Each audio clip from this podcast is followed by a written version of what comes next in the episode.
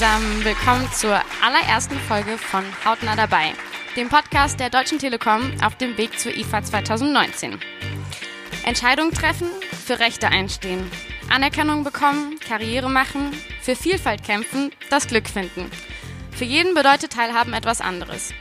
Im Hautnah dabei Podcast verraten interessante Persönlichkeiten und Stars aus Mode, Kunst, Sport und Musik, was es für sie bedeutet, dabei zu sein. Jede Episode dauert ungefähr 20 Minuten und wird vor Live-Publikum aufgenommen. Ich bin Mogli, Sängerin aus Berlin, habe das noch nie gemacht und habe jetzt die Ehre, in den nächsten Wochen eure Gastgeberin zu sein und vor allem jetzt erstmal für die nächsten 20 Minuten. Wir sind hier heute im Telekom Store auf der Schadowstraße in Düsseldorf und ich darf heute als meinen allerersten Gast, und da klingelt schon das erste Handy, heute als allerersten Gast Denise Schuster, Foodfotografin und Foodbloggerin auf foodlovin.de begrüßen. Hallo Denise, schön, dass du da bist. Hallo Mogli, ich freue mich hier zu sein und das mit dir zum ersten Mal zusammen zu machen. Es wird bestimmt wunderschön. Wir haben ein tolles Thema heute. Unser Thema ist mehr als nur Essen, also Essen als Ausdruck der eigenen Identität was macht Essen mit uns, was machen wir mit Essen, ähm, zeigen diese ganzen Food-Fotos, die wir auf Instagram hochladen, ähm, unseren Lifestyle. Dazu kannst du uns bestimmt später viel erzählen. Aber erstmal habe ich eine kleine Fragerunde vorbereitet, die heißt passenderweise die Dabei-Fragerunde. Das ist, damit die Leute dich ein bisschen kennenlernen. Eine kurze, knackige Fragerunde. Du darfst einfach spontan drauf los antworten. Okay, los geht's. Wann hast du das letzte Mal gedacht, was habe ich mir nur dabei gedacht? Okay, muss ich mich kurz fassen? ich, zieh, ich, ziehe morgen um mit meinem Studio und ähm, ja, kurz, kurz und knapp, große Aktion, viel schief gelaufen, viel Zeit äh, aufgeschoben und äh, ich habe mir da des Öfteren gedacht, oh Gott, was hast du dir nur dabei gedacht? Bei dem ganzen Umzug erst, glaube oh, ja. ich. Ähm, die nächste Frage, was ist schon dabei? Von außen wirkt sowas, was du machst und auch was ich mache, oft so, als wäre es super easy, aber ich weiß, wie viel Arbeit dahinter steckt. Deswegen verrat uns doch mal ein einen super guten Tipp, ein Geheimnis deines Erfolgs.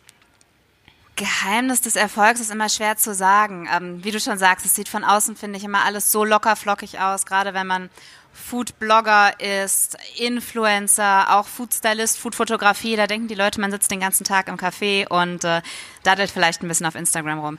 Aber nein, es steckt wirklich viel, viel mehr dahinter. Und ich glaube, eine Sache, wenn ich eine aussuchen müsste, wäre das Dranbleiben. Einfach immer Sache. durchhalten, ne? Ja, ja ich glaube, es geht mir ähnlich tatsächlich. Ja. Ist ja nichts dabei. Gibt es eine schlechte Angewohnheit von dir, die du einfach nicht ablegen kannst? Oh je, das ist ja fast wie ein Vorstellungsgespräch. Schlechte Eigenschaften. Ähm, ich glaube, ich bin echt, ich bin unpünktlich. Oh je. Ja, ich, ich bin, bin auch nicht so pünktlich, gehört dazu. Dein Traumfestival für mich als Musikerin eine schöne Frage. Wenn du ein Festival selbst erstellen könntest, wer wäre auf der Bühne, wer wäre in dem Programm? Okay, das wird jetzt spannend.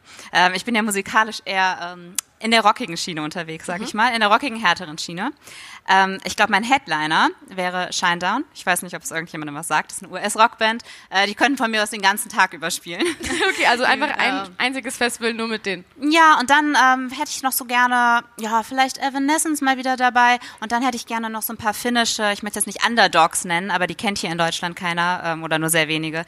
The 69 Eyes und Private Line, die hätte ich gerne noch dabei. Das wäre mein perfektes Festival. Habe ich noch nie gehört, höre ich mir aber später an.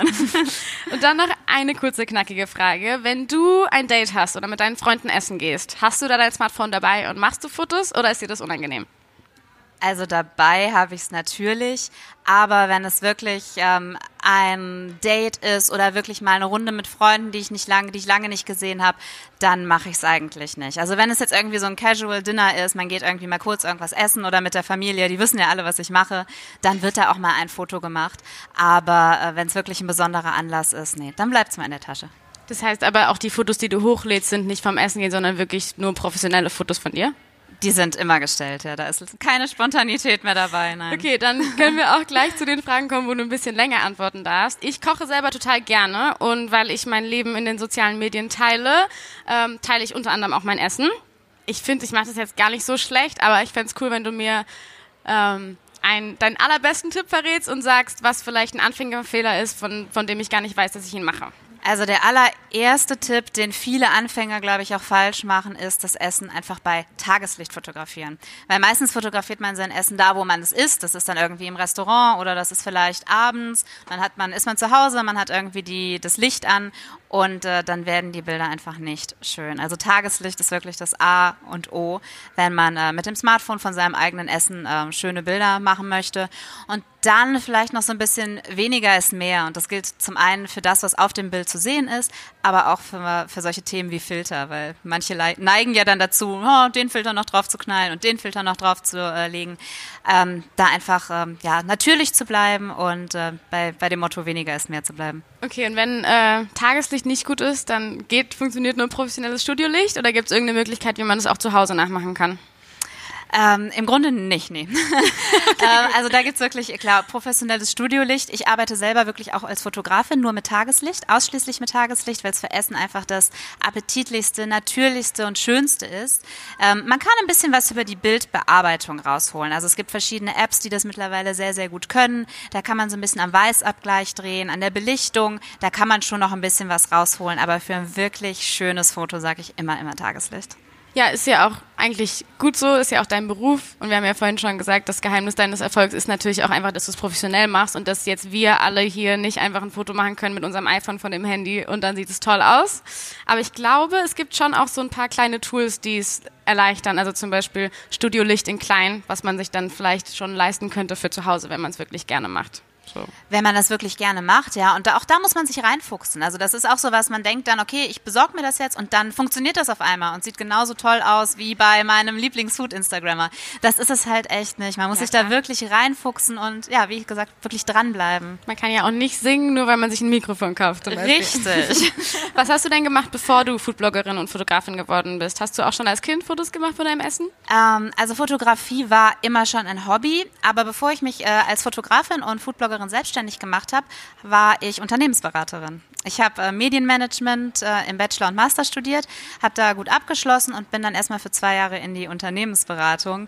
Aber währenddessen hat sich dann wirklich schon der Wunsch äh, entwickelt, einfach Food zu meinem Thema zu machen. Ich habe mich intensiv damit beschäftigt. Ich habe diese ganzen anderen tollen Foodblogs gelesen und äh, wusste, ja, das will ich eigentlich auch machen. Das ist eigentlich das, was mein Ding ist. Das heißt, es waren quasi beides Themen, die dich schon interessiert haben, Food an sich und Fotografie und du hast sie dann zusammengebracht, sozusagen? Ja, genau, ja. Cool, ja. okay. Und ähm, also ich persönlich versuche mich irgendwie bewusst zu ernähren, auch gerade weil ich eine Vorbildfunktion habe in den sozialen Medien und weil ich das wichtig finde, mich bewusst zu ernähren. Ich habe aber auch das Gefühl, dass es jetzt mehr Leuten so geht, also dass immer mehr Leute ähm, bewusst werden. Fast alle meine Freunde sind tatsächlich vegetarisch. Wenn ich irgendwie so in, in Berlin, das ist natürlich auch was anderes, aber wenn ich mich umgucke, sind echt viele Leute vegetarisch. Ähm, ist natürlich nachhaltig und irgendwie gesünder vielleicht, aber ich habe oft ein Problem mit der Zeit, weil ich sau viel zu tun habe. Ähm, da hast du doch bestimmt ein paar gute Tipps für mich. Wie ernährst du dich denn und warum ernährst du dich, wie du dich ernährst? Also mir geht's im Grunde ähm, genauso. Ich habe auch keine Zeit, wir haben alle keine Zeit und das ist auch das Thema, das ich äh, auf meinem Blog und auch demnächst in einem Kochbuch ähm, verfolge, den Menschen einfach zu zeigen, du brauchst nicht viel Zeit, um dich gesund zu ernähren. Es ist äh, ganz einfach aus vor allem natürlichen Lebensmitteln, aus Lebensmitteln, die halt nicht industriell verarbeitet sind, dir da ganz schnell was Gesundes draus zu machen, auch zum Mitnehmen. Ich weiß nicht, du bist mit Sicherheit auch viel unterwegs. Ja, ganz genau. Dann fällt es mir eigentlich immer super schwer, wenn ich unterwegs bin. Und gerade da hat zum Beispiel meine Zeit aus der Unternehmensberatung total geholfen, weil da ist man ja fünf Tage die Woche unterwegs. Und da habe ich echt ganz viele Strategien entwickelt, wie ich mich trotzdem gesund ernähren kann, wie ich es schaffe, aus den simpelsten Zutaten, die ich äh, nicht kochen kann, kann, äh, weil ich nicht die Möglichkeit habe, mir trotzdem noch was Leckeres zu machen. Und das ist auch das, was ich so ein bisschen ja, vermitteln möchte. Ich selber ernähre mich ähm, nicht rein vegetarisch, ich esse auch hier und da mal Fleisch, aber ich glaube, das Wichtigste ist einfach dieses natürliche und unverarbeitete. Ich glaube, damit tun wir uns alle einen sehr, sehr großen Gefallen. Ja, dass wir nicht einfach nur Fertigprodukte kaufen. Ja. ja. Macht auf jeden Fall Sinn. Hast du denn ähm, ein Gericht so aus dem Stegreif, was du kochst, wenn du wenig Zeit hast zum Beispiel? Okay, natürlich okay, hast du 100 Millionen Gerichte, aber was, was kaufst du denn, wenn du wirklich wenig Zeit hast, aber noch, äh, also einfach ein schönes Gericht, was gesund ist. Also schön ist, schön ist das jetzt nicht. Wenn ich wirklich keine Zeit habe, mache ich Rührei. Es gibt es mindestens einmal die Woche bei mir. Das ist wirklich mein absolutes, äh, wenn es ganz schnell gehen soll. Aber wenn ich jetzt beispielsweise spontan Freunde zu Besuch habe, mache ich es eigentlich total gerne so, dass ich verschiedene äh, Dips auf den Tisch stelle. Hummus mache ich da sehr gerne. Rote Beete Dip. Das schmeißt man einfach in den Mixer. Das ist wirklich in zwei Minuten fertig. Dann schnippelt man ein bisschen Gemüse dazu, stellt das auf den Tisch. Alle können zugreifen. Es ist bunt, es sieht toll aus, es ist natürlich und es schmeckt einfach mega. Ja, genau das wollte ich eigentlich gerade fragen, weil obwohl ich wenig Zeit habe, will ich natürlich trotzdem mal irgendwie für meinen Partner oder für meine Freunde was kochen, was nicht nur lecker ist, sondern auch noch irgendwie beeindruckend aussieht. Deswegen ist es voll die schöne Idee. Ich habe auch so ganz viele äh, kleine Keramikschälchen, äh, wo man die ganzen Dips reinmachen könnte. Da kann man bestimmt ein schönes Foto machen. Ich sehe es dann auf Instagram, hoffe ich. genau das.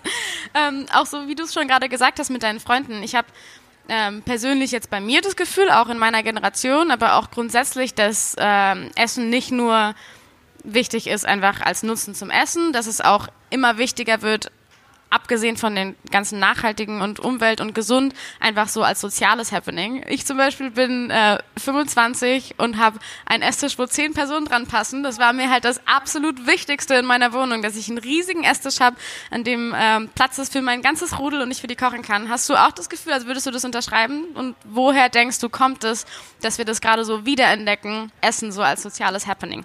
Also ich beneide dich sehr um deinen Esstisch. das auf jeden Fall.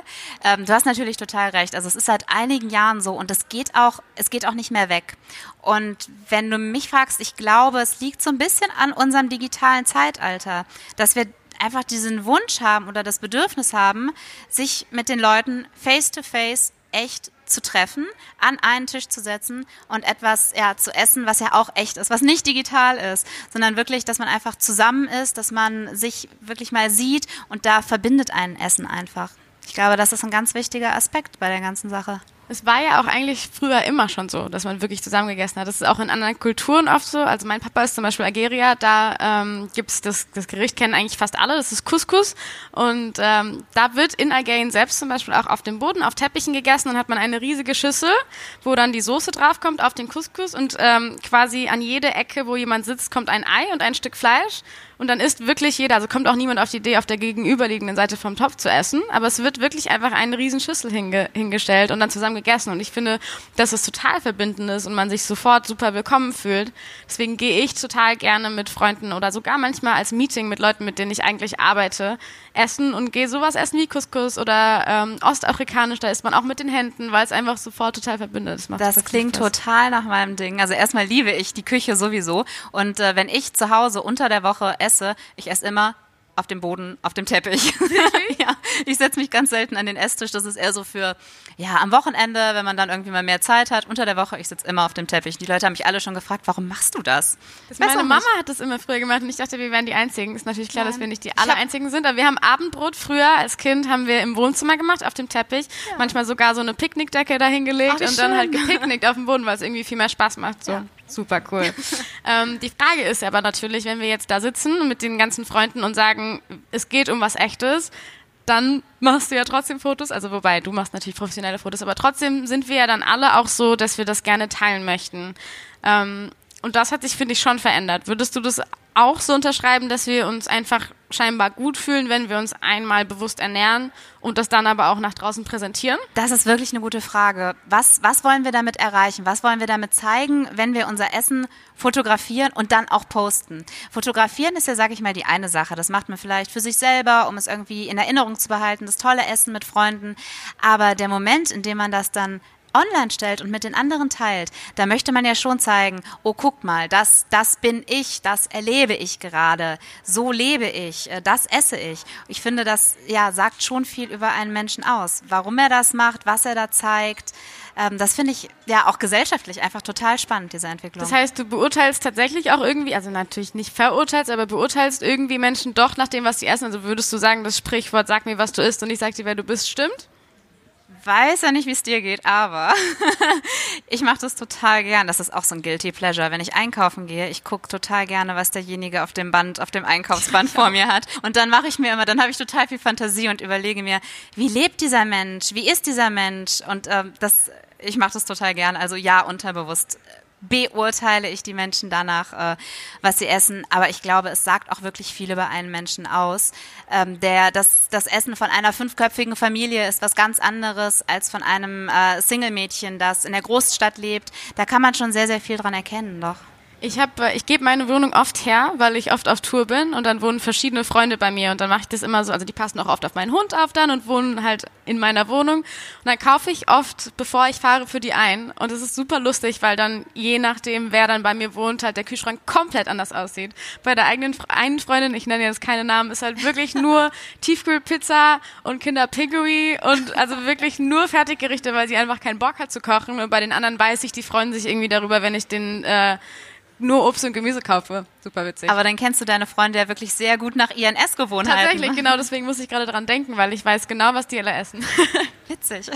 Die Frage, die ich, also die ich mir stelle, ist, ähm, wir haben ja jetzt quasi darüber geredet, dass wir uns bewusst ernähren und dass wir dadurch auch das mit der Welt teilen wollen. Es gibt ja aber auch viele Menschen, die da überhaupt nicht drüber nachdenken. Ich denke dann zum Beispiel an äh, einen Freund von mir, Paul Ripke, der wohnt in L.A. und hat da so ein Barbecue draußen und äh, der isst einfach wahnsinnig gerne Fleisch und er zeigt es wirklich fast jeden Tag in seiner Story. Also der haut sich wirklich jeden Tag ein riesiges Kotelett auf diesen Grill und ähm, es scheint auf jeden Fall so zu sein, als würde er sich dann nicht so viel Gedanken drüber machen. Oder er macht es genau absichtlich. Das, was sagst du denn dazu? Also bei ihm glaube ich, er macht es absichtlich. ich folge ihm ja auch so ein bisschen. Ähm, aber es gibt tatsächlich Menschen, die sich nicht viel Gedanken drüber machen. Ich fand es ganz schockierend. Das Thema, gerade das Thema Fleisch ist ja wirklich gerade sehr medienpräsent. Ähm, auch im Zusammenhang mit, äh, mit der Umwelt, mit dem Klimawandel. Und uns allen ist ja irgendwo bewusst, okay, wir müssen da was tun. Gleichzeitig kommen dann aber so Schlagzeilen wie die Menschen essen immer mehr Fleisch. Und da denke ich mir, okay, wie kann das sein? Wie kann das, also wie kann es wirklich sein, dass es so unterschiedlich ist? Und ich glaube, dass wir zum Teil äh, da auch in so einer kleinen Blase leben. Also ich, ich vor allem, die sich wirklich sehr viel mit dem Thema Ernährung und Essen auseinandersetzt. Für mich ist das immer alles total selbstverständlich.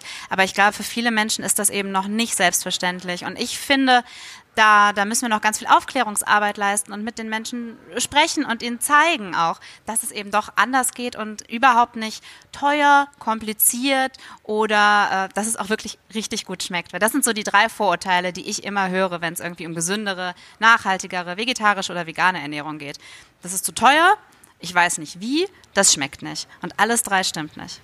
Ja, stimmt. Das kann ich dir auf jeden Fall hundertprozentig zustimmen. Ich lebe ja auch in der Seifenblase. Ich habe ja vorhin gesagt, alle meine Freunde eigentlich sind vegetarisch, so in meinem Umfeld, auch in meiner Band. Wenn wir auf Tour gehen, gibt's immer nur vegetarisches Essen. Aber es ist ja nicht so da draußen in der Welt.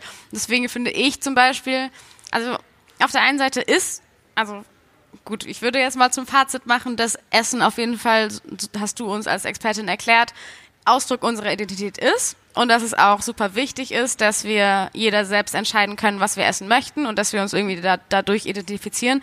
Aber ich finde schon gerade in den Zeiten so des Klimawandels, dass wir auch eine soziale Verantwortung haben. Genau. So. Und dass genau. wir, finde ich, auf jeden Fall nicht einfach blind immer alles hochladen sollten, ähm, sondern ja, einfach die soziale Verantwortung nutzen. Und dann ist eben Essen nicht nur Nutzen, es ist irgendwie auch nicht nur Identität, sondern es hat auch Auswirkungen auf die Umwelt. Und trotzdem ist aber wichtig, dass, dass es halt nicht dogmatisch ist, sondern dass irgendwie trotzdem jeder so seinen Rhythmus findet. Das und ich will jetzt macht. auf jeden Fall dein Buch lesen, weil ich habe wenig Zeit und ich versuche mich bewusst zu ernähren. Das heißt, ich, äh, ich bin gespannt auf die Tipps. Ähm, ich fasse nochmal zusammen. Wir haben auch einen tollen Tipp bekommen für Foodfotos und zwar, dass wir alle professionelle Foodfotografen werden müssen, damit es schön aussieht. Nein, ich mache Spaß. Aber dass es auf jeden Fall ähm, viel Arbeit dahinter steckt und wir nicht so viele Filter benutzen dürften. Und Tageslicht. Genau das. That's Dankeschön. Schön, dass du da warst. Danke für deine Zeit und deine Offenheit. Danke dir. Es hat viel Spaß gemacht. Dankeschön. Die nächste Live-Aufnahme des Dabei-Podcasts findet auf dem Gamescom Camp in Köln statt. Und da habe ich zu Gast den Mirza Jahic. Das ist ein FIFA-Pro-Gamer und deswegen bin ich auch schon super interessiert, weil ich davon gar keine Ahnung habe. Ähm, mit dem sprechen wir über die Faszination des weltweit vernetzten Gaming. Die ganzen Termine findet ihr auf www.dabei-festival.de und auf unseren Social-Media-Auftritten. Und wenn ihr das ganze Programm wollt, dann kommt auf jeden Fall zu IFA. Die ist vom 6. bis 11.9. in Berlin. Da gibt es spannende Talks, da gibt es noch ein paar Live-Podcasts von mir, da gibt es Musik-Acts, ich spiele selber auch ein Konzert, da gibt es DIY-Workshops und ganz viele Sachen. Kommt auf jeden Fall vorbei. Und jetzt Dankeschön, dass ihr hautnah dabei wart bei unserer und meiner allerersten Podcast-Folge. Und ich freue mich schon aufs nächste Mal. Eure Mogli.